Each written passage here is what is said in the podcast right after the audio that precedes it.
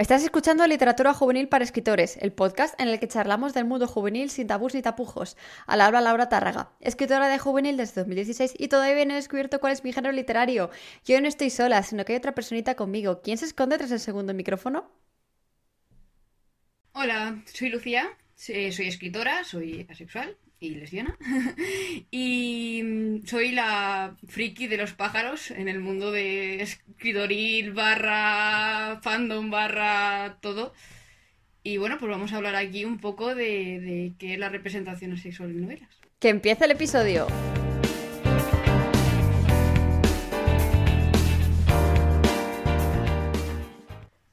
Bueno, pues perfectamente ya te has presentado tú solita de quién eres, qué es lo que te representa y por qué estás aquí, ¿no? Eh, toda esta idea del podcast ya vino porque estuve preguntando a gente de diferentes colectivos si querían venirse al podcast a hablar de, sus colectivos y de la representación en los libros y apareciste tú para hablarme de representación asexual y me pareció súper interesante porque además es que... Eh, estábamos hablando antes fuera de, micros, el hecho de que eh, no se ve tanto la, representación asexual y que es muy importante, sobre todo para personas, ya no tanto del colectivo, que, seguro que es súper importante, sino también para que la gente de fuera sepa cómo funciona, ¿no? Pero mejor, por si acaso hay alguien que nos escucha y no sabe qué es exactamente esto de ser asexual, ilústranos, ¿qué es ser asexual? vale, pues la definición del libro, podríamos decir, es em, una persona que no siente atracción sexual hacia nadie en concreto.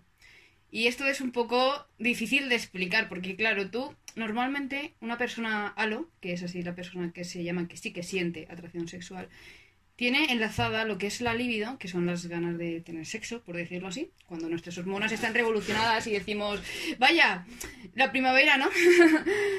Eh, vemos a una persona que vemos que es estéticamente bonita, que es estéticamente atrayente y decimos, ¡buah, esta persona es muy guapa! Me encantaría tener sexo con ella. Me llama la atención, me produce ese sentimiento de quiero tener relaciones sexuales con ella. Por eso las personas asexuales no lo tenemos. Al menos las personas asexuales en sí, porque es un espectro. Y hay gente que sí que siente atracción sexual dependiendo de qué parte del espectro esté. Porque, por ejemplo, las personas demisexuales son personas que sí que tienen atracción sexual cuando tienen una eh, conexión con esa persona emocional, eh, una conexión muy fuerte. Es, no sienten atracción sexual de forma primaria, pero sí que secundaria cuando ya han conocido a la persona, cuando mm, sienten más cosas por ella y ya pues enciende la atracción sexual. Y luego hay personas que son poco que están entre medias, que no son ni asexuales ni halo, que están dentro del espectro, que son las grises sexuales, que tienen atracción sexual, pero bajo determinadas circunstancias, no siempre. Yo la verdad es que del tema grisa sexual tampoco puedo hablar mucho, porque yo soy hace, hace 100% casta y pura, pero, pero sí que son personas que en ciertas circunstancias pues pueden sentir atracción sexual. Vaya, cómo funciona nuestra mente, es maravilloso en realidad, ¿no? Porque siempre nos han metido en la cabeza lo de, ¿te gusta el sexo? Y si no te gusta el sexo hay algo que está mal contigo, ¿no? O, o directamente nos ha dado la posibilidad de que existiera una manera de vivir que no fuera pensar eso más allá de meterte a monja o a cura o, o relacionado realmente pues la gente lo suele suele verlo muy alienígena, muy muy alienígena. Yo de hecho, cuando empecé a plantearme las cosas, yo siempre he pensado que, que estaba muy desconectada de lo que era todo el tema pues las personas guapas, la atracción, todo eso, yo lo veía muy raro, porque veía a una persona guapa en la, en la calle y yo estaba a lo mejor con mi grupo de, de amistades del instituto, lo que fuera, y me preguntaban, ¿has visto a esa persona? Está buenísima. Y yo me quedaba así y decía, vale, veo que estéticamente es bonito, pero ¿y qué? a mí eso no me dice nada. O sea, es muy guapo, ¿vale? Pero ¿qué pasa con eso? ¿Qué tengo que hacer yo con esa información? Y, y, es muy, muy, muy curioso porque, claro, nunca nos informan de estas cosas. Yo en mis charlas de sexología del instituto nunca mencionaron esta posibilidad. Y tampoco en charlas del colectivo. Hay mm, organizaciones del colectivo que aún no meten a la sexualidad y que aún no dan charlas sobre ella, que aún no se visibiliza. Entonces, es muy difícil em, que en la sociedad esté implantado el pensamiento de que, pues, están las cosas separadas, ¿no? Que puedes querer a alguien sin tener atracción sexual. Qué bonito. Y precisamente, pues, ya que las charlas de sexualidad del colegio no nos hablan de la sexualidad, nuestro deber como escritoras o escritoras o escritores del, en general de literatura juvenil es intentar añadir toda la representación que podamos, siempre que esté bien hecha y siempre que contemos con las personas que nos puedan ayudar con el tema. Pero bueno, de esto vamos a hablar más adelante conforme avancemos. La primera pregunta en relación ya con el tema de introducir personajes o escribir personajes asexuales es ¿cómo podemos introducirlos de la manera más natural posible? Sí, que parece que estás diciendo, madre mía, el alien este, ¿no? Lo que decías. sí. Primero, eso. Primero no poner que sea otra especie u otro ser de otro planeta, porque somos personas. y poner que justamente una persona que no siente atracción sexual es un alien o es una cosa extraña, ya por sí eso tiene cierta cefobia porque es una forma de diferenciar del resto. Señalas de alguna manera inconsciente que esa persona no es como los demás, no es normal. Entonces, eso lo primero sería poner que una persona normal pues, se hace. Hay veces que las novelas no se puede decir explícitamente esta persona es asexual, pues por contexto de estar en un mundo de fantasía en el que no existen esos términos, por ejemplo. O mm, un mundo que no está construido como nuestra sociedad, por lo tanto esos términos no tienen por qué existir. Y pues ahí es un poco más complicado porque mm, el tema de la atracción sexual pues es abstracta, no es como por ejemplo si haces representación de una lesbiana, pues Puedes poner que esté saliendo con una chica y que diga que en ningún momento le han atraído los hombres, por ejemplo. Eso es una forma muy fácil de ponerlo. O un, chico gay, por ejemplo. Con el tema de, las personas asexuales, pues sí que es muy importante que eh, diferenciar muy bien lo que es la libido de la atracción sexual. Si pones que un personaje es asexual, no pongas que es que no tiene ganas de tener sexo, porque realmente no es que nos falten ganas, es que ninguna persona nos produce esas ganas de querer tener relaciones con ellas. No sentimos atracción. La palabra no sentir atracción, la verdad es que está muy, ilustra muy bien el cómo son el cómo son las cosas, cómo se podría escribir un personaje asexual que simplemente diga, pues no me siento atraído hacia nadie en concreto, pero sí que siento amor o sí que siento ganas de tener una relación. Eso es una forma buena de decirlo. O nunca he tenido interés en en tener relaciones sexuales, por ejemplo. Que eso es una frase que está bien. Lo que pasa es que hay que diferenciar muy bien de qué es no sentir y qué es hacer o no hacer, porque hay personas asexuales que tienen sexo y que lo disfrutan y no pasa nada, porque realmente somos personas biológicas, tenemos cuerpo, tenemos líbido, tenemos nuestras hormonas no, no tienen ningún problema, no funcionamos mal, ni somos un reloj que está roto. Nosotros damos la hora, ¿no? De cierta manera también.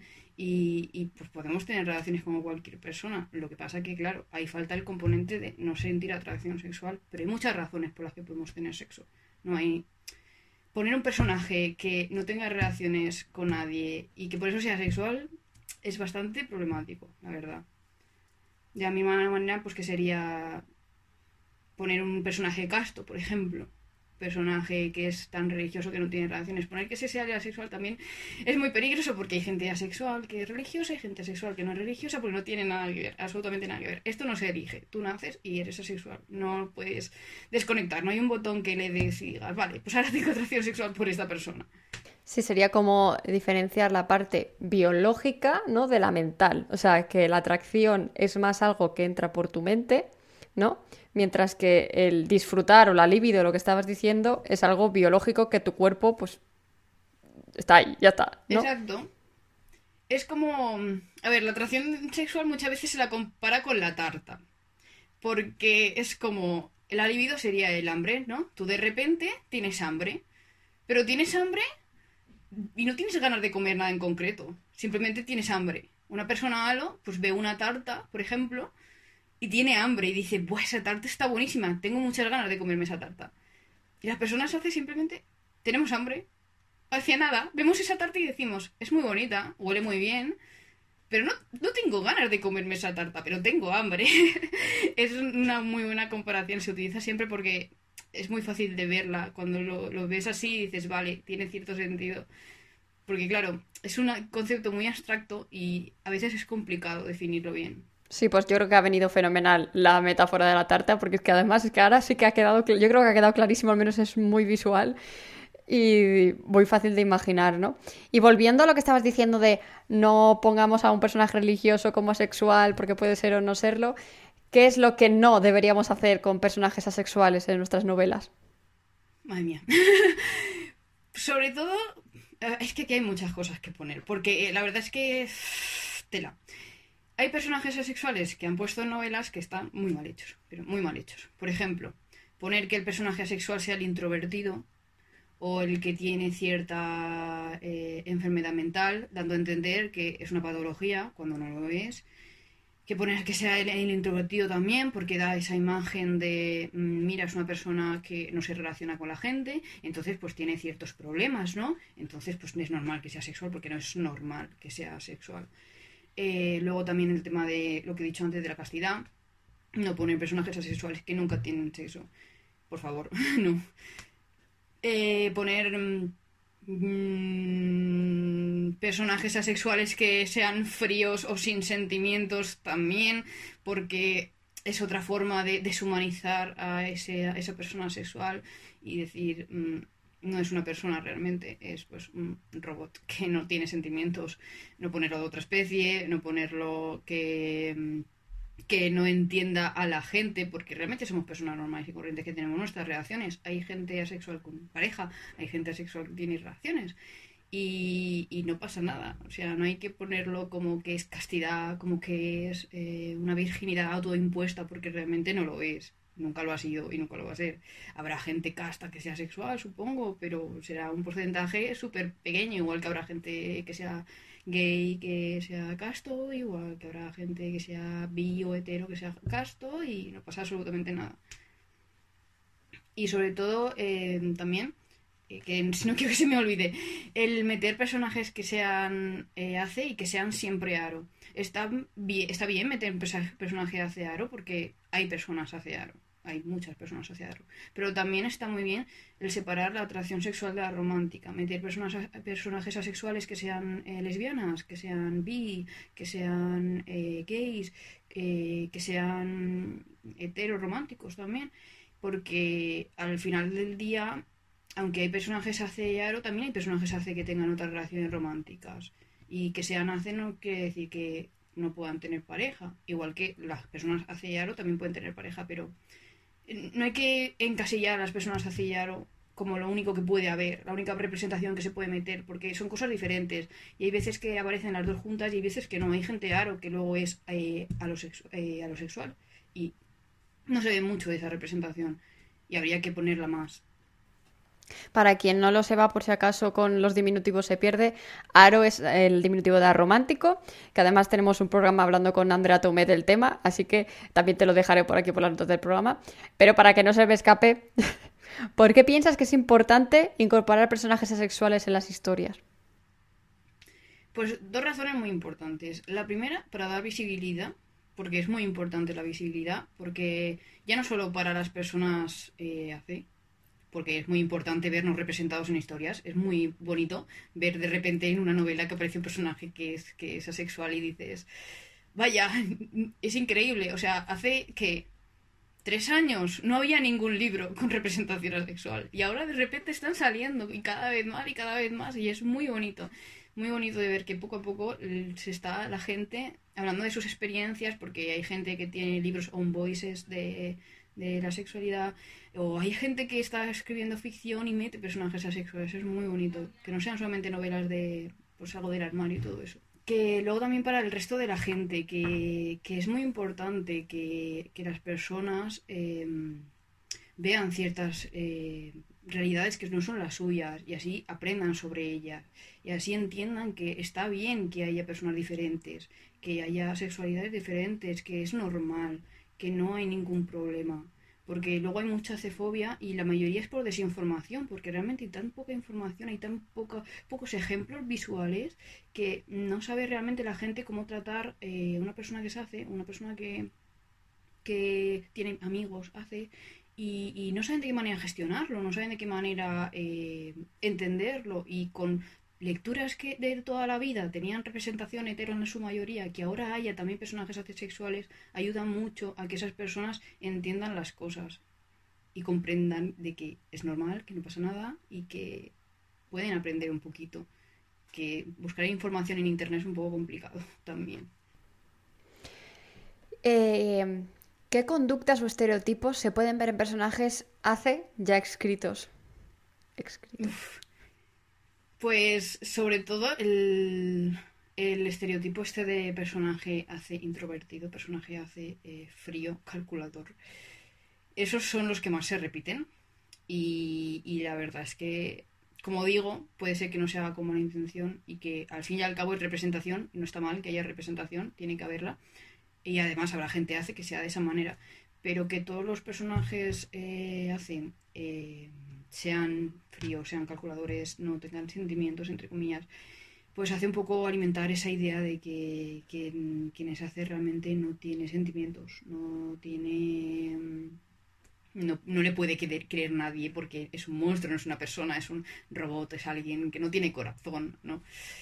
Y es muy peligroso eh, que la única representación que se vea sea esa y que sean esos estereotipos tan dañinos porque al final y al cabo eh, al fin y al cabo es eh, una idea que se reprodujo eh, a partir de comentarios acéfobos, porque al relacionarse asexual con no tener relaciones sexuales, se piensa la castidad, al no ser asexual con no sentir atracción sexual, se considera que no se tiene atracción de ningún tipo, etcétera, etcétera, etcétera. Y al final pues es una bola de nieve que se va haciendo cada vez más grande. Yo, por ejemplo, cuando estaba súper desinformada en la, adolescencia, ¿no?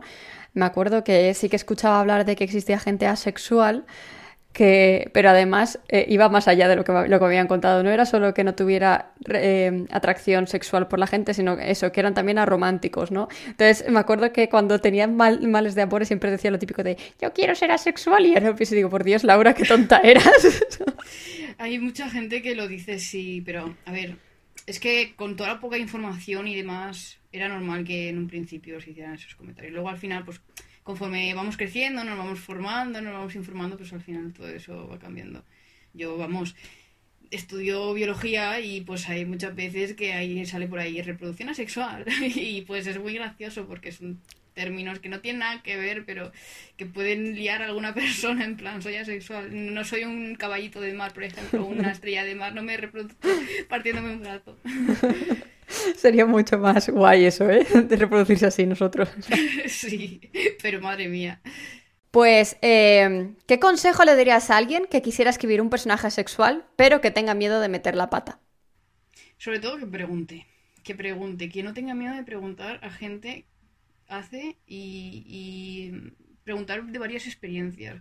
Si quiere escribir un personaje que sea bi y hace, pues que pregunte a muchísimas personas bi y hace para que vea lo diverso que es, pero además que tenga información para poder gestionarlo bien, que no se fíe solamente de una opinión, que utilice todas las fuentes posibles y que esas fuentes las contraste con personas que sean hace para que le confirmen si está bien o no, porque hay mucha información en internet que está desactualizada, que da ideas eh, que no tienen que ser, eh, sobre todo información de Estados Unidos que tienen algunas cosas que dejan bastante que desear, la verdad, algunos, algunos, eh, algunas, mm, no diré, algunos artículos, algunas redacciones que ya están muy desactualizadas, que dicen cosas que no se tienen que decir y pues mejor encontrar esas eh, fuentes y contrastarlas con personas hace que le confirmen que si está bien o está mal. Contratar a lectores de sensibilidad, que no pasa nada por contratar a gente hace para que lea un personaje hace y que diga, vale, esto tiene sentido, esto está bien o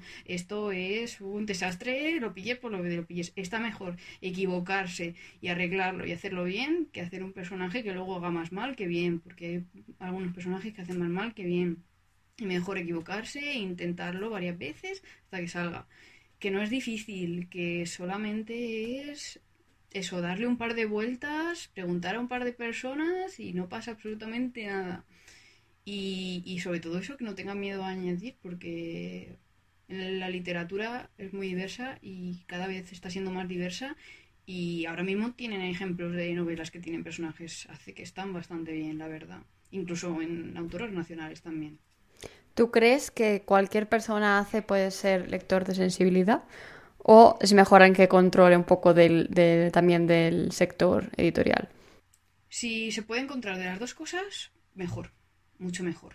Porque te puede dar dos puntos de vista, desde una persona hace y también desde el punto de vista editorial, escritoril, etcétera, etcétera. Es mucho mejor. Si, hay si es una persona que está formada y que además de eso es hace, perfecto. O sea, no necesita nada más pero sobre todo eso, contrastar, contrastar, contrastar, que no se quede solamente con, una opinión. Cuanto mejor sea, más formada esté la persona, pues muchísimo mejor, pero mm, si solamente tiene personas de confianza, cuantas más personas hace a la que le pueda preguntar, mejor.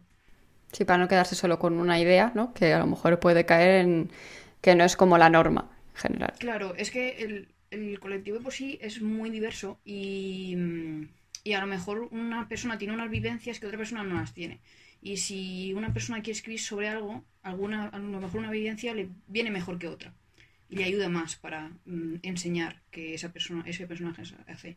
Entonces, mejor tener varias perspectivas, varios puntos de vista de diferentes personas que sean del colectivo y, ayude a encontrar la, concreta y la que le dé información. Porque también, como digo, hay gente hace que no está informada del todo porque no ha podido encontrar bien la información, porque se acaba de descubrir, lo que sea. Y, y claro, Serace no te da un título de experto en, en Serace. Entonces, mejor cuantas más personas preguntes para tener la información más contrastada. Bueno, pues Lucía, muchas gracias. Yo ya no tengo ninguna pregunta más. No sé si quieres añadir alguna cosita que a lo mejor se nos ha podido olvidar por el camino. Pues em, sobre todo una cosa que ha nacido a raíz de, de una novela, que es muy importante, por favor, no relacionar la atracción con la acción lo que una persona siente, lo que una persona eh, experimenta, lo que una persona es, no tiene nada que ver con lo que hace. Una persona puede ser hace y puede tener relaciones, no pasa absolutamente nada. Igual que una persona puede ser aro y puede tener relaciones románticas, no pasa absolutamente nada. Es muy importante desligarnos de ese pensamiento de que no, tener sexo es ser hace y de que ser hace iguala a no tener sexo. Hay muchísimas razones por las que las personas no pueden o no quieren tener relaciones y eso no las hace asexuales en ningún momento igual que personas asexuales que tienen relaciones por mil y unas razones y eso no les hace menos asexuales. Hay personas asexuales que tienen una relación con el sexo muy mala, que, son que les, causa repulsa y pues hay gente que hace así, pero también hay gente que hace que les gusta el sexo que eh, producen contenido, que se dibujan dibujos subidos de tono, por ejemplo, o que escriben escenas eróticas y sigan siendo igual de haces, porque realmente no tienen nada que ver tanto escribirlas y eso como vivirlas. También hay gente que hace que tiene relaciones y eso no les hace menos hace. Es una idea que nos tenemos que quitar de la cabeza ya porque hace mucho daño y sobre todo si se dice en, público, al final genera un efecto cascada en el que eh, cuestionas a la, gente hace. Eh, las personas que se acaban de descubrir empiezan a dudar porque no tienen mucha información.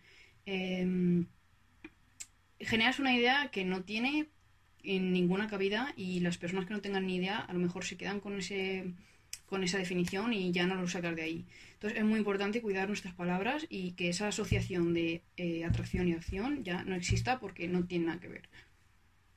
Pues genial, yo he tomado muchas notas durante todo el programa. Eh, además, como está grabado, siempre podemos volver a ello para volver a escucharlo. Y nada, Lucía, muchas gracias por venir hoy. Y ya para dejarte en paz, lo único que te voy a pedir es que nos recomiendes un libro para que sea el libro juvenil de la semana.